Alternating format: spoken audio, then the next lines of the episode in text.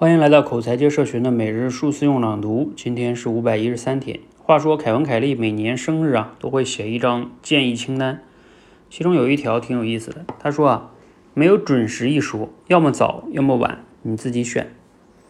乍看啊，挺奇怪的，但是一深想啊，是拍案叫绝。我们经常说“准时”这个词，这是什么视角呢？是对方的视角。会八点开，演出七点开始。我们说。准时这个词的时候啊，其实是在表达对对方时间表的服从。那如果换到自己的视角呢？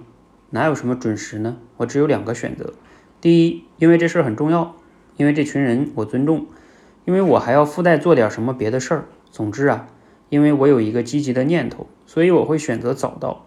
当然，我还有另外一个选择，因为这个事儿没有那么重要。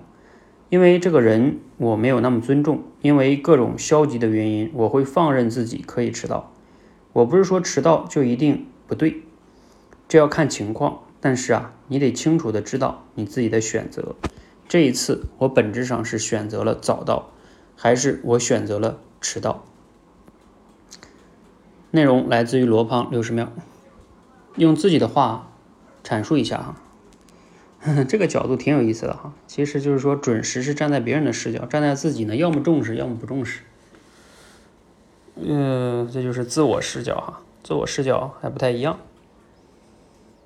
所以从这个角度来说，你就是要看一件那件事对你重不重要，那些人对你重不重要。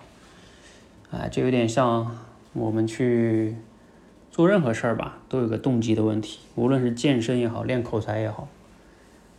看你想不想改变，你想改变是大前提，不想改变，谁也没办法。所以这个背后拷问自己的动机吧。